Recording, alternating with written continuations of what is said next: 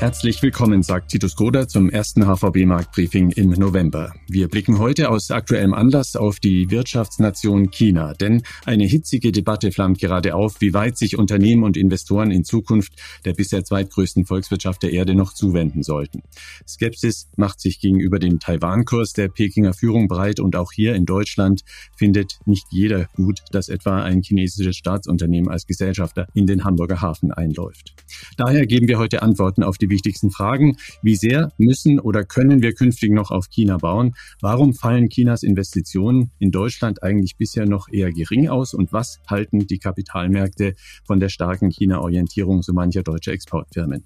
Das alles bespreche ich mit Andreas Rees und Philipp Gistakis, den beiden HVB-Experten im Podcast. Grüß euch beide ganz herzlich. Hallo Titus, grüß dich. Hallo Philipp. Hallo, ich grüße euch aus München. Andreas, als Chefvolkswirt für Deutschland kennst du dich ja bestens mit unserem Wirtschafts Wirtschaftsmodell aus. Klar ist auch, deutsche Firmen verkaufen Maschinen, Autos, Elektronik und Chemie wie geschnitten Brot nach China. Nicht zuletzt aber hat der Angriff Russlands auf die Ukraine viele Unternehmen und Investoren ins Grübeln gebracht, ob man weiter so stark auf ein Absatzland setzen möchte, dessen Politik letztlich unberechenbar ist. Zunächst also, wie abhängig sind wir denn Stand heute von China? Ja, Titus, bevor man die Frage beantworten kann, muss man erstmal die wichtigsten Indikatoren identifizieren, mit der man solche Abhängigkeiten überhaupt messen kann. Und dann ist natürlich auch die Interpretation dieser Zahlen wichtig, denn auf den ersten Blick, und das ist sicherlich überraschend, schauen viele dieser Zahlen eher niedrig aus und verdecken die Abhängigkeiten, die in der wirklichen Welt ökonomisch vorhanden sind. Ich glaube natürlich, das Erste, was einem einfällt, du hast es schon angesprochen, die Exporte der deutschen Industrie nach China und das, was wir an Gütern und Vorprodukten aus China importieren, also die Export- und Importanteile. Das benutze ich natürlich auch oft für Kundenveranstaltungen, ist aber eigentlich gar nicht so ganz richtig. Denn ein Teil der Wertschöpfung, der in den Exporten und Importen steckt, der muss nicht notwendigerweise aus Deutschland oder aus China kommen, sondern das kann auch aus einem ganz anderen Land kommen. Vielleicht als fiktives Beispiel, wenn ein Unternehmen in Deutschland für eine Million Euro ein Produkt aus China importiert, da könnte zum Beispiel vielleicht 250.000 Euro an Wertschöpfung gar nicht aus China stammen, sondern vielleicht aus Vietnam. Also man muss solche Import- und Exportzahlen sozusagen um mögliche Lieferketten bereinigen, um dann die wahre Wertschöpfung zu ermitteln. Was bei den Importen aus China dann auch noch natürlich wichtig ist, ist, was da genau importiert wird und ob diese Importe leicht zu ersetzen sind durch Importe aus anderen Ländern oder eben nicht. Und dann gibt es noch ein weiteres wichtiges Maß für die Abhängigkeit. Das sind die ausländischen Direktinvestitionen. Also was deutsche Unternehmen zum Beispiel in China investieren und umgekehrt, wie viel Kapital aus China nach Deutschland fließt. Möglicherweise auch über chinesische Staatsunternehmen und auch wichtig, in welche Bereiche sind das strategisch wichtige oder eher nicht. Sortieren wir das Ganze mal und schauen uns den Export genauer an. Wenn ein chinesisches Unternehmen eine Industrieanlage in Deutschland bestellt, dann gehen hierzulande Ingenieure und Techniker ans Werk, die bekommen Gehälter, Zulieferer werden bezahlt und der Hersteller selbst macht hoffentlich auch etwas Gewinn mit dem Auftrag aus China. All das nennt sich Wertschöpfung. Wenn man das alles mal aufaddiert, wie viel volkswirtschaftliche Wertschöpfung und wie viele Jobs hängen eigentlich hierzulande derzeit am Exportgeschäft mit China? Auf den ersten Blick schauen die Zahlen wirklich überraschend niedrig aus. Und ich beziehe mich jetzt auf Daten von der OECD. Demzufolge wurden durch Exporte Deutschlands nach China etwa knapp drei Prozent der gesamten Wertschöpfung in Deutschland generiert. Mit gesamter Wertschöpfung ist gemeint, das umschließt die Exporte, aber auch die Binnennachfrage. Der deutsche Exportanteil nach China, der liegt natürlich höher, bei rund neun Prozent.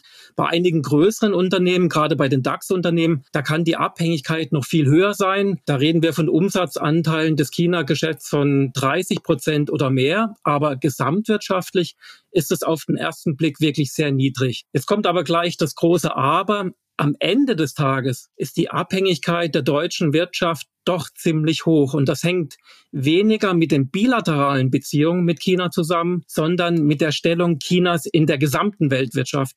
China hat mittlerweile einen Anteil am globalen BIP von mehr als 18 Prozent. Das ist schon etwas mehr als die gesamte Europäische Union. Und der Abstand zu den USA, die Amerikaner, die haben 24 Prozent globalen BIP-Anteil. Der schmilzt jedes Jahr weiter zusammen. Also wenn China sich abschwächt, sind dadurch viele Länder gleichzeitig in der Weltwirtschaft negativ betroffen. Und in diese anderen Länder, da exportiert Deutschland natürlich auch. Und dadurch kann sich diese negative Wirkung deutlich verstärken. Vielleicht noch, Titus, weil du gefragt hast, wie viele Jobs hängen in Deutschland an dem China-Geschäft? Also der direkte Effekt, das sind ungefähr eine Million Jobs. Das ist natürlich nicht wenig, aber wir haben gleichzeitig in Deutschland eine gesamte Beschäftigung von 45 Millionen. Aber wie gesagt, indirekt dürften viel mehr Arbeitsplätze daran hängen. Also man muss bei diesen Fragen wirklich auf das große Ganze schauen. Wie sieht es denn auf der Importseite aus? Aus China kommen laut Statistik Kommunikationstechnik, unter anderem auch Textilien und vieles mehr. Allerdings schwankt hier die Abhängigkeit Deutschlands ja stark, je nachdem, welchen Importartikel wir anschauen. Wie sieht das Bild bei Importen aus China derzeit aus? Ja, auch hier gesamtwirtschaftlich gesehen, die Zahlen, die sehen auf den ersten Blick ziemlich moderat aus. Wenn man jetzt wieder diese internationalen Wertschöpfungsketten berücksichtigt, also die OECD-Zahlen, dann kommt man lediglich auf rund acht Prozent Importanteil Deutschlands aus China. Der Anteil an der gesamten deutschen Volkswirtschaft, der ist natürlich noch einmal deutlich geringer. Aber auch hier ist wieder Vorsicht geboten, denn zum einen haben wir in den letzten zwei Jahren gesehen, während Corona, wie wichtig China eigentlich ist für das Funktionieren der internationalen Lieferketten für Deutschland, aber auch für viele andere Länder. Und aus diesen Erfahrungen heraus kann man, glaube ich, schon sagen, dass nicht nur Deutschland, sondern die gesamte Weltwirtschaft zumindest im Moment wirklich sehr abhängig ist von China. Man kann natürlich versuchen, diese Abhängigkeit zu reduzieren, aber im Moment ist es einfach so. Interessanterweise hat das China in den letzten Jahren getan. Diese Abhängigkeit ist reduziert worden von der restlichen Weltwirtschaft und China ist in den vergangenen Jahren wirklich unabhängiger geworden von ausländischen Importen. Wenn man jetzt aus deutscher Perspektive überlegt, Umbau der Lieferketten aus China, dann kann das in vielen Bereichen durchaus gelingen. Aber dadurch könnten auch die Importpreise für deutsche Unternehmen und Verbraucher doch deutlich ansteigen. Denn es müssten ja auch die entsprechenden Volumina aus China ersetzt werden, die also in China produziert werden. Und das ist natürlich nicht einfach. Und dann gibt es noch einige Vorprodukte, einige importierte Produkte und auch Rohstoffe. Da ist die Substitution durch andere Länder wirklich sehr schwierig. Das klassische Beispiel, das sind die seltenen Erden, die Deutschland zu fast 100 Prozent aus China bezieht. Diese seltenen Erden, die werden zum Beispiel beim Bau von Windkrafträdern benötigt, aber auch in der Rüstungsindustrie. Also hier reden wir wirklich von strategischer Versorgungssicherheit und das China-Thema hat deshalb auch etwas mit der Energiewende zu tun. Es ist ja auch so, dass deutsche Firmen direkt in China investieren, also nicht nur importieren und exportieren, sondern direkt dort vor Anker gehen, in eigene Produktionsstandorte investieren, in Vertriebs- und Servicenetze vor Ort. Und das haben sie zuletzt sogar überraschend umfangreich getan. Mit immer mehr solcher Direktinvestitionen steigt die Abhängigkeit aber doch noch weiter. Von China Skepsis kann ich da eigentlich ehrlich gesagt wenig erkennen. Wie siehst du das? Ja, das ist richtig. Zuerst mal, wir hatten jetzt in der ersten Jahreshälfte 2022 ein Volumen an Direktinvestitionen deutscher Unternehmen in China von etwa 10 Milliarden Euro. Das ist der höchste Wert gewesen in mehr als 20 Jahren und lag sogar über dem Investitionsvolumen, was deutsche Unternehmen bislang in einem ganzen Jahr investiert hatten. Also das ist wirklich außergewöhnlich viel. Und auf den ersten Blick ist das wirklich natürlich überraschend weil man sich nach Russland, Ukraine doch ein insgesamt vorsichtigeres Verhalten hätte vorstellen können. Allerdings, das muss ich dazu sagen, solche ausländischen Direktinvestitionen, die haben üblicherweise einen Vorlauf von ein paar Jahren und auch einzelne größere Investitionsprojekte können solche Zahlen zumindest kurzfristig stark beeinflussen. Ich glaube jetzt nicht, dass man aus den Zahlen für 2022, die wir bislang haben, einfach einen Trend für die nächsten Jahre ableiten kann. Ich denke, die Unternehmen werden weiterhin in China investieren, aber das Tempo wird über kurz oder lang nachlassen. Und der Grund, warum ich das denke, das hat mit den Sanktionen gegen Russland zu tun. Denn diese Sanktionen haben gezeigt, dass Investitionen im Ausland schnell an Wert verlieren können. Und solche Risiken, die dürften von den Unternehmen bei ihren zukünftigen Entscheidungen stärker berücksichtigt werden. Sehen deshalb die Unternehmen größere Risiken in China, dann wird man sich überlegen, ob man dann wirklich vor Ort investieren möchte oder nicht. Aber ich halte es für unwahrscheinlich, dass jetzt gar nichts mehr in China investiert wird oder dass sogar Investitionen zurückgeholt werden. Das Wachstum in China lässt zwar nach, aber es ist immer noch ein riesiger Markt mit fast anderthalb Milliarden Konsumenten. Dadurch ist es ein relativ attraktiver Markt für Unternehmen, eben nicht nur für Deutsche. Und alternativ könnten ja die Unternehmen auch versuchen, in andere asiatische Länder zu gehen, um zumindest geografisch in der Nähe zu bleiben. Aber ich glaube nicht, dass das das direkte Engagement in China vollkommen ersetzen kann. Mhm. Kommen wir nochmal auf den Fall Hamburger Hafen zu sprechen. Stellvertretend steht der Einstieg des fernöstlichen Investors für die rege Debatte um chinesische Direktinvestitionen in kritische Infrastruktur in Deutschland. Wie sieht es denn da insgesamt aktuell aus und macht sich Deutschland nicht mit immer mehr chinesischem Engagement auch auf heimischem Terrain erpressbar?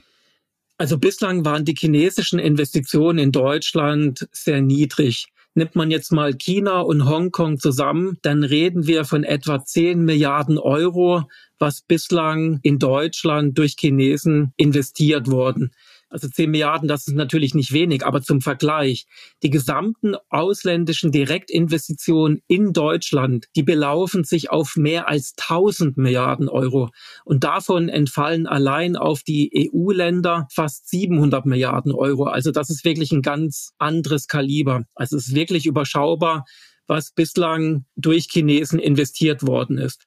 Natürlich hängt es nicht nur von der Investitionssumme ab, sondern auch davon, in welche Bereiche Geld gesteckt wird und ob es sich hier um kritische Infrastruktur handelt. Am Ende des Tages ist es eine politische Entscheidung, was man möchte oder was man nicht möchte. Wenn man sagt, man möchte etwas restriktiver vorgehen, dann wäre eine einheitliche Vorgehensweise innerhalb der Europäischen Union wünschenswert.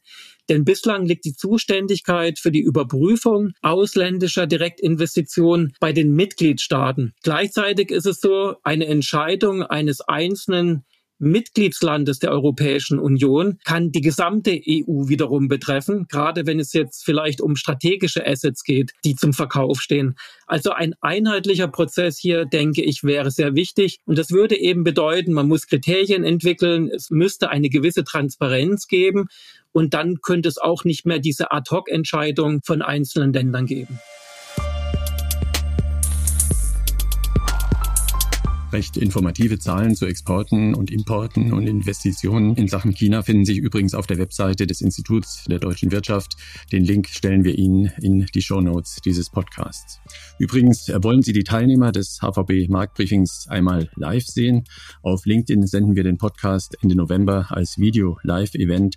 In der Sonderausgabe sehen Sie den Chefanlagestrategen der HVB Philipp Gistakis gemeinsam mit unserem Gastexperten Thomas Kruse, CIO von Amundi. Das Ganze, wie gesagt, live auf LinkedIn am Montag, den 28. November um 17 Uhr. Details und den Anmeldelink finden Sie in Kürze auf hvb.de slash markt-briefing.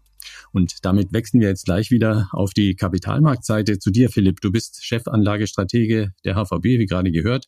Du blickst also immer auch auf China und die Trends und Entwicklungen, die vor allem für die Bewertungen deutscher Unternehmen wichtig sind. Auf der Ebene einzelner Unternehmen wird es ja durchaus komplex, was die Abhängigkeiten von China angeht. Wie führt man denn diese Diskussion derzeit am Kapitalmarkt?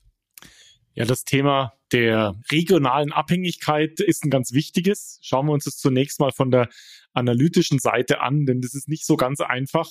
Natürlich würde uns interessieren über alle Unternehmen hinweg, wie denn die Abhängigkeit von China, von Asien der einzelnen Unternehmen ist. Und viele Unternehmen berichten diese Zahlen in ihren sogenannten Segmentberichterstattungen, auch eine regionale Aufteilung. Leider sind die Darstellungen nicht standardisiert, so dass man die schlecht aggregieren kann. Wenn wir uns jetzt mal die deutschen Automobilproduzenten beispielhaft herausgreifen, das sind ja die Unternehmen, die ein sehr großes Exposure, eine sehr große Abhängigkeit von China haben, dann sieht man, dass die zum Beispiel in der Größenordnung von 30, 40 Prozent Tendenz steigend ihre Automobile in Asien verkaufen. Das ist eine sehr hohe Zahl. Allerdings gilt da jetzt im Prinzip das Analoge, was Andreas schon bezüglich der makroökonomischen Zahlen gesagt hat, bezüglich der Abhängigkeit. Das bedeutet nicht, dass die gesamte Wertschöpfung dieser in Asien verkauften Autos eben auch sozusagen in Europa war, sondern ein Großteil der Automobile, die verkauft werden, werden eben auch im lokalen Markt in China produziert, so dass möglicherweise Schwierigkeiten, Einschränkungen, Restriktionen, die aufgrund von irgendwelchen Sanktionen in der Zukunft irgendwann mal kommen könnten, eben nicht notwendigerweise direkt auf die deutsche, auf die europäische Volkswirtschaft sich auswirken können. Denn wie gesagt, ein Großteil der Autos wird von diesen Firmen vor Ort produziert. Auf die Unternehmen hätte das natürlich Auswirkungen, denn das würde natürlich den Gewinn senken. Also das heißt, man muss da sehr genau gucken. Es gibt wenig Standardisierung in der Berichterstattung. Man muss sich das einzeln angucken. Und in einzelnen Branchen, wie zum Beispiel im Automobilbereich, sind die Abhängigkeiten, insbesondere die Absatzzahlen nach Asien, China natürlich schon sehr hoch. Vor allem die großen deutschen Industrieunternehmen, zum Beispiel die Autohersteller, sind ja zum Teil enorm stark in Lieferketten und Zulieferungen aus China eingewoben. Das Stichwort seltene Erden hat Andreas schon ins Spiel gebracht. Oft ist das also nicht ganz einfach, sich da von Lieferanten wie China so mir nichts, hier nichts loszusagen. Wie sieht man das am Finanzmarkt? Ja, das ist, glaube ich, strategisch gesehen die wichtigere Komponente. Denn natürlich kann es sein, dass ein Unternehmen Zugang zu einem bestimmten Markt verliert oder ein Markt plötzlich nicht mehr so attraktiv ist. Und es kann auch sein, dass ein sehr wichtiger Markt an Attraktivität oder an Zugänglichkeit verliert. Das würde dann die Absatzzahlen reduzieren und würde dann den Gewinn des Unternehmens entsprechend reduzieren. Viel dramatischer könnte es aber eben sein, wenn die Unternehmen an wichtige Vorprodukte nicht mehr kommen. Und das ist, glaube ich, die wesentlich wichtigere Frage, die man sich auf Unternehmensebene und auch auf Anlegerebene stellen muss, ist, wie abhängig sind denn die Unternehmen von ihren Lieferketten, wie gut können sie ihre Lieferketten entsprechend diversifizieren und auf viele Schultern sozusagen verteilen. Wenn sie das tun, dann bedeutet es aber natürlich, dass die Lösung vermutlich von der Kostenseite her nicht ganz so effizient ist wie eben eine fokussierte, konzentrierte Lieferkette. Und das bedeutet dann natürlich auch, dass eine entsprechende Lösung oder Diversifizierung der Lieferketten auch teurer ist. Und das könnte dann eben auch wieder die Unternehmensergebnisse etwas reduzieren. Also das ist strategisch ein sehr wichtiges Thema, was vermutlich Profitabilität, Kosten könnte, aber gleichzeitig die Resilienz der Unternehmen in ihren Lieferketten auf längere Frist erhöht und somit eine begrüßenswerte Entwicklung wäre. Mhm. Machen wir im heutigen China-Schwerpunkt einen kurzen thematischen Schwenk auf das aktuelle Gesamtbild am Aktienmarkt. Laut Kalender hat die Gewinnberichtssaison nun etwa Halbzeit erreicht. Zeit für eine Zwischenbilanz. Welche Signale empfangen Investoren da? Wie wirkt sich die Ertragslage gerade auf die Bewertung aus? Ja, das ist tatsächlich sehr interessant. Knapp mehr als die Hälfte der Unternehmen haben in Europa berichtet, ein Gewinnwachstum aktuell von 30 Prozent in den dritten Quartal 2022 im Vergleich zum dritten Quartal 2021. Und das ist natürlich relativ stark, ist auch deutlich stärker als das erwartet wurde. In den USA sieht das etwas verhaltener aus. Auch dort haben wir ein Gewinnwachstum, allerdings nur einstellig. Fast 80 Prozent der Unternehmen haben ihre Zahlen entsprechend berichtet. Da haben wir also sozusagen mehr Stabilität in den Ergebnissen, wird sich nicht mehr so stark ändern. Aber nichtsdestotrotz auch ein gutes Ergebnis der Unternehmen in den USA. Umsatzwachstum sogar knapp zweistellig zugelegt. Was interessant ist, ist, wenn man das jetzt mit den Gewinnerwartungen der kommenden Quartale abgleicht, da sieht man nämlich, dass jetzt auch in Europa die Dynamik im Gewinnwachstum beziehungsweise in den erwarteten Gewinnen etwas nachlässt. Man kann noch nicht so richtig von einem Rückgang der Gewinnerwartungen sprechen, aber man sieht, die steigen, die Gewinnerwartungen auch für das kommende Jahr, die steigen nicht mehr, die sind vielleicht ganz, ganz leicht rückläufig unter einem Prozent bisher vom Höhepunkt, der war Ende September der Höhepunkt der Gewinnerwartungen. Und was interessant ist, ist, dass in dieser Phase, in der sich jetzt die Unternehmensgewinne seitwärts vielleicht sogar ein bisschen von den Erwartungen her rückwärts revidiert werden, die Aktienmärkte eigentlich relativ robust sind. Der Oktober war ja eigentlich ein relativ robuster Monat und das zeigt eigentlich sehr schön, dass die Kapitalmärkte in ihren Bewertungen und ihrer Preisfindung solche Entwicklungen durchaus vorwegnehmen können. Das haben wir auch immer gesagt. Dieses Gewinnerwachstum ist an sich robust. Es kann durchaus eine gewisse Seitwärtsbewegung, auch gewisse Rückschläge geben. Aber in den relativ niedrigen Bewertungen, niedrigen KGVs ist eben so eine Entwicklung schon zu einem großen Teil mit entsprechend berücksichtigt. Und das sieht man aktuell an den Kapitalmärkten. Mhm. Dennoch habt ihr an eurer Portfolioausrichtung seit dem letzten Podcast wenig bis gar nichts verändert, behaupte ich mal. Aber um den Fokus China abzuschließen, habe ich doch noch eine ganz praktische Frage an dich. Eine, die, wie du sagst, dir selbst ja auch immer wieder gestellt wird. Sollten Anleger und Anlegerinnen jetzt noch in chinesische Assets investieren? Was spricht dafür und was dagegen? Ja, da muss man das für und wieder abwägen. Dafür spricht natürlich, dass Schwellenländer, zu denen gehört China auch, typischerweise dynamischere Volkswirtschaften sind, die an den Kapitalmärkten auch höhere Risikoprämien bieten. Also im Prinzip strukturell attraktive Märkte sind. Man muss sich aber natürlich die wirtschaftliche und die politische Situation in den jeweiligen Ländern anschauen. Und man sieht eben, dass der Kapitalmarkt hier für China deutliche Fragezeichen aufwirkt. Der chinesische Aktienmarkt ist einer der schwächsten in der lokalen Währung in diesem Jahr. Und der chinesische Aktienmarkt hat einerseits durch die strikten Covid-Lockdown-Maßnahmen verloren, zuletzt aber eben auch aufgrund der Reflexion der politischen Ereignisse. Und die neue chinesische Staatsführung hat eben Signale gesendet, dass ihr die politische und ökonomische Kontrolle des Landes sehr, sehr wichtig ist. Und das schätzen Märkte ebenso ein, könnte durchaus zur Lasten der Profitabilität und der wirtschaftlichen Dynamik der Unternehmen gehen. Und das wird, sage ich jetzt mal, zumindest an den Kapitalmärkten zunehmend kritischer gesehen. Und deswegen würde ich auch ich jetzt zu der Einschätzung kommen, dass China als Investmentstandort nicht mehr so attraktiv ist, wie das mal war. Auch letztes Jahr gab es ja schon einige Fragezeichen mit der Immobilienkrise etc. Aber diese langfristigen strukturellen Fragen, auch diese politischen Fragen, eben wie stark wird die Flexibilität der Unternehmen sein?